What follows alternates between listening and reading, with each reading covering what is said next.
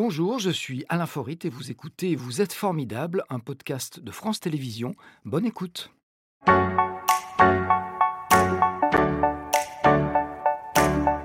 Bonjour Guillaume de Citre.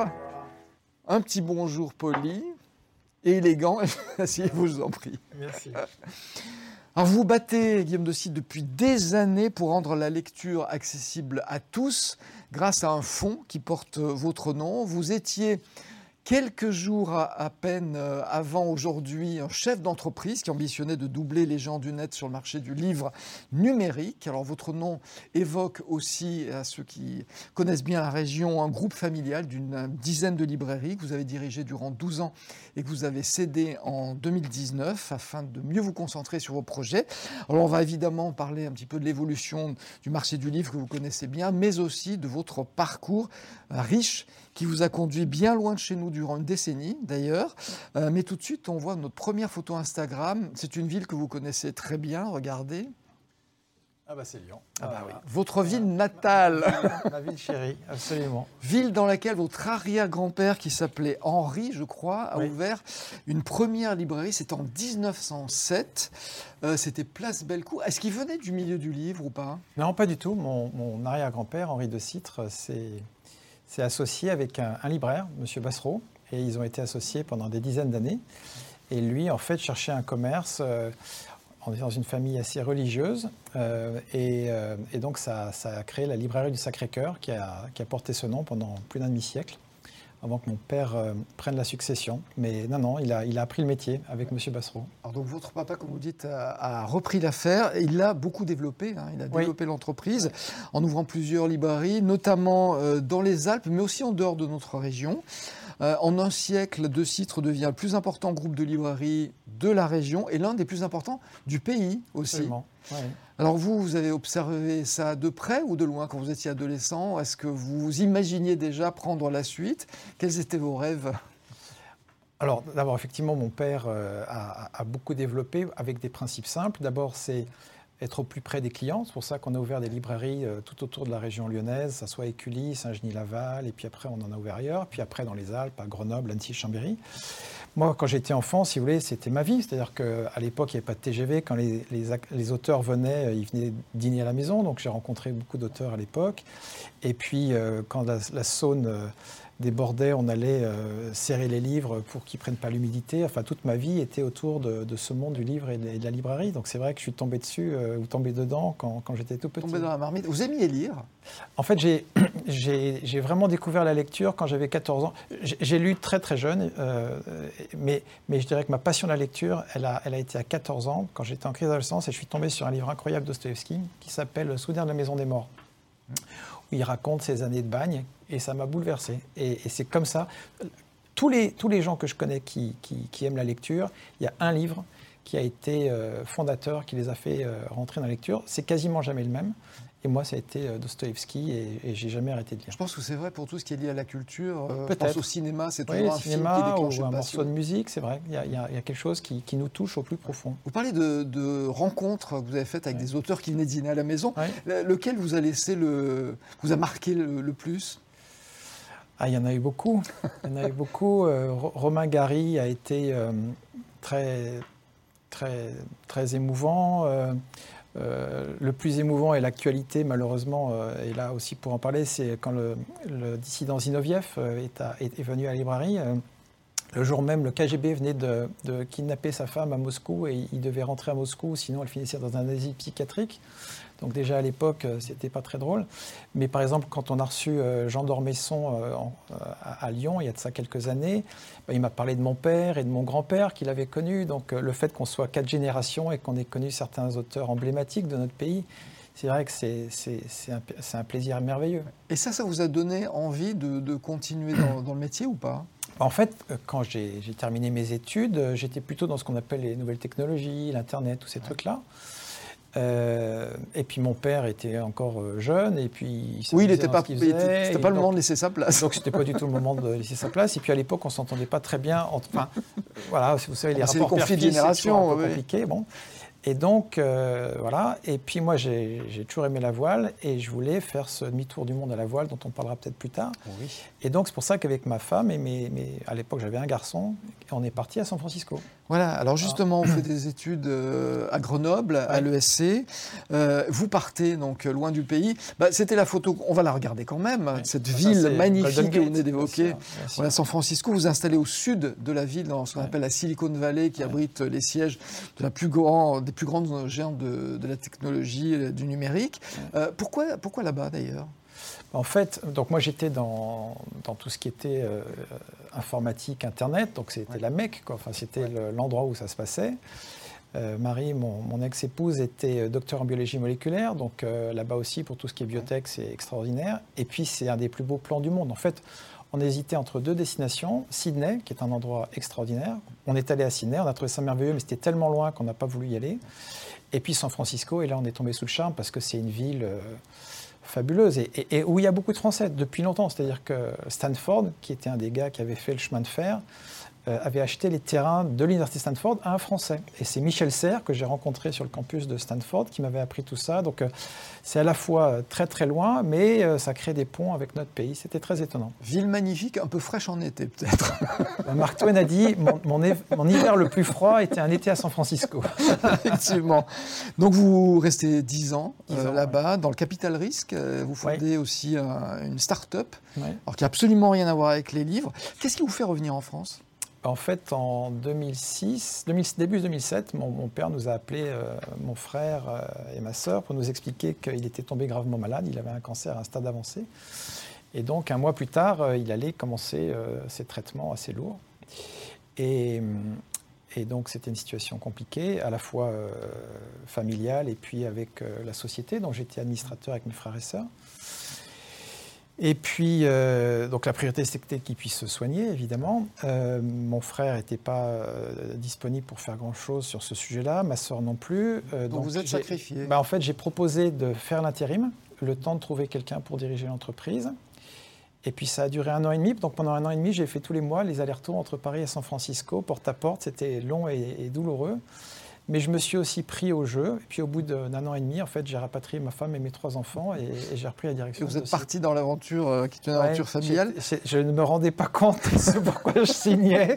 C'était quand même. Euh, Alors, une petite parenthèse, 2005, c'est ce fameux, euh, c'est un demi-tour du monde à la voile, c'est ça? Il paraît que ça vous a changé complètement. Oui, oui. Vous regardez bah, la vie différemment. Bah, si vous voulez, pendant 20 ans, j'ai préparé cette aventure familiale. Donc, c'est.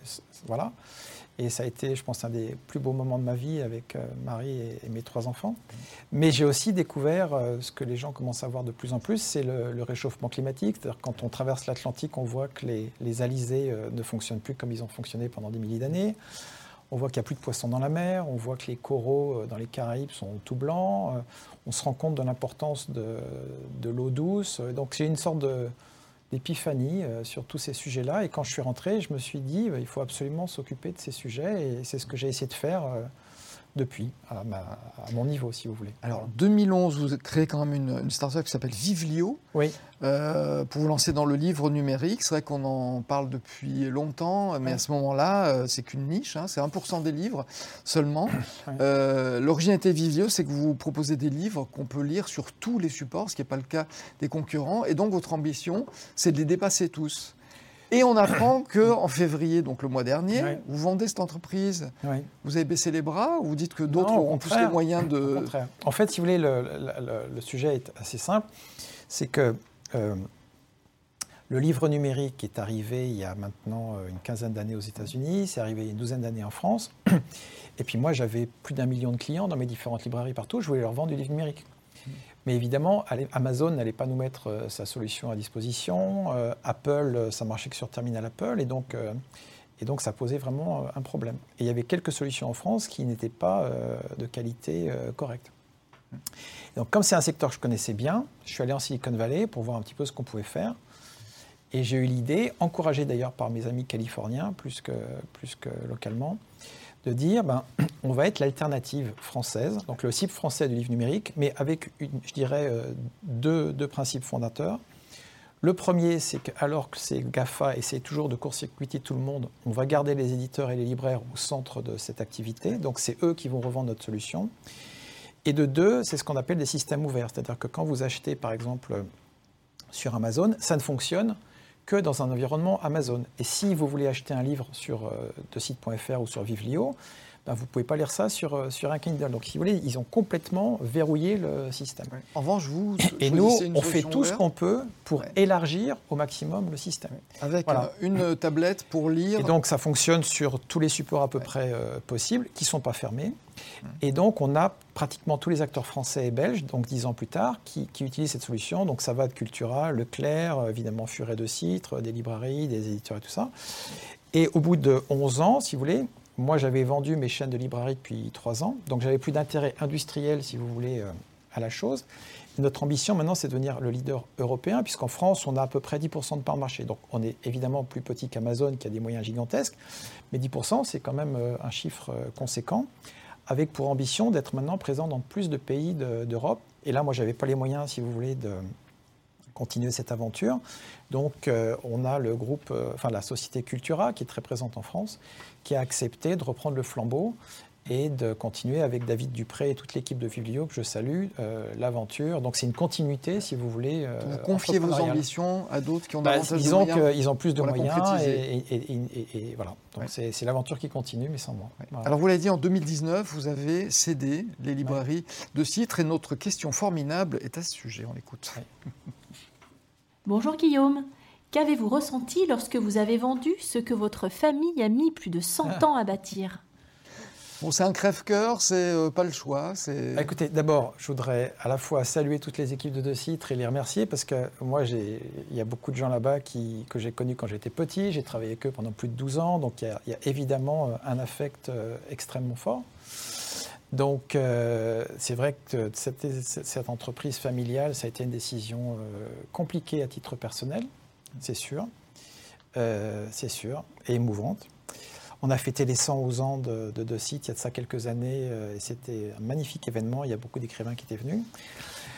Après, j'avais aucun de mes trois enfants qui avait envie de reprendre euh, l'affaire. Donc moi, j'étais à quatrième euh, génération, mais bon, ça suppose aussi qu'il y ait une envie et j'avais pas envie de les forcer. Et de deux, de Citre, en fait, c'était un très bel acteur régional. Vous l'avez mentionné, je vous en remercie. Mais en même temps, en France, si vous voulez, il y a soit des librairies de quartier, ce qui n'est pas un jugement de valeur, mais c'est, on va dire, la librairie. Hein. Et puis, vous avez trois grands groupes qui sont euh, la FNAC, Cultura, Leclerc, qui sont des groupes euh, nationaux. Et nous, on s'était tellement développé, compte tenu, j'ose l'espérer, de la qualité de notre service, euh, et puis de notre volonté d'amener cette expérience de Citre à nos clients, qu'on était un peu entre deux mondes. Un monde qui est la, librairie familiale ou locale, et puis le, gros groupe. Donc, on avait tous ces enjeux lié à une entreprise d'une certaine taille. Il y avait quand même 400 personnes chez Dossier, donc c'est quand même euh, important. Mais on n'avait pas non plus les effets d'échelle que peuvent avoir euh, euh, ces grands groupes. Donc quand on investissait sur Internet, sur le numérique, on avait du mal, si vous voulez, à être rentable là-dessus. Donc c'est pour ça que quand on a discuté avec le Furet il y a de ça un peu plus de trois ans, je leur ai proposé de les racheter. C'était plutôt comme ça que j'ai imaginé les choses. et c'est finalement l'inverse qui s'est passé. Et, et maintenant, c'est la plus grande chaîne de librairie en France qui a gardé les deux noms. Euh, qui est toujours là. Euh, et donc je tiens à rappeler, c'est que, si vous voulez, euh, Virgin a fait faillite, Gilbert Jeune a fait faillite, François Loisir a fait faillite. Donc on a essayé de s'organiser pour assurer la pérennité d'une entreprise centenaire en espérant qu'elle va continuer à évoluer dans, le temps. Et le nom est toujours là. On va accueillir votre, invité coup de cœur dans un instant. J'aimerais quand même qu'on dise un petit mot de ce fonds de citre que vous avez créé. vous investissez à fond, si je puis dire, dans, lire et sourire. Le but, c'est de donner accès à la lecture euh, via des partenariats avec les Restos du Cœur, par exemple, à tous, et notamment à travers de boîtes à lire aussi. C'est des boîtes dans lesquelles on peut déposer des livres pour ceux qui n'ont pas les moyens de les acheter. Si vous voulez, un enfant libraire, il ne se rend pas compte de la chance qu'il a, puisqu'il est entouré de livres, il est entouré d'auteurs, c'est normal. Mais la, plupart des gens n'ont pas forcément euh, cet environnement-là. Et je me suis rendu compte de l'importance du livre quand on, va distribuer en maraude littéraire des livres aux gens qui sont dans la rue, c'est important pour eux. Quand on va installer des boîtes à lire à Vénissieux ou Saint-Priest, qui sont des quartiers compliqués, les gens euh, participent au, système. Quand on va lire en EHPAD à des gens qui sont en fin de vie, eh ben, les gens euh, sont très heureux de ça. Et donc on s'est rendu compte, si vous voulez, que dans un environnement où on parle toujours de... Il faut que les gens mangent bien sûr de ça, mais si vous voulez, la, culture, le livre, c'est fondamental parce que c'est ce qui nous fait vivre, c'est les rêves qui nous animent, c'est la transmission de, de mythes, c'est des histoires. Et donc, on avait beaucoup de demandes d'actions philanthropiques et on les a structurées avec ce qui s'appelait le fonds de site, maintenant Lire et Sourire, pour permettre à travers ces différents programmes de, faciliter l'accès aux livres et à la culture pour des gens qui sont euh, souvent en situation de difficulté ou des enfants. Et il y a eu un, énorme succès. Je voudrais remercier l'équipe. On a une centaine de bénévoles hein, euh, qui travaillent là-dessus et, c'est une grande source de, de satisfaction et de joie pour moi. C'est quoi pour vous, Guillaume de Cite, quelqu'un de formidable? C'est la question à un euro. oui, c'est quelqu'un de formidable. C'est-à-dire qu'il n'y a, pas deux personnes pareilles. Il y a des gens. Chacun. Je trouve que quelqu'un qui est formidable, c'est quelqu'un qui a quelque part compris pourquoi il est sur Terre et puis qui essaye de, de suivre son étoile. Voilà. Bah, jolie définition aussi. C'était Vous êtes formidable, un podcast de France Télévisions. S'il vous a plu, n'hésitez pas à vous abonner. Vous pouvez également retrouver les replays de l'émission en vidéo sur France.tv.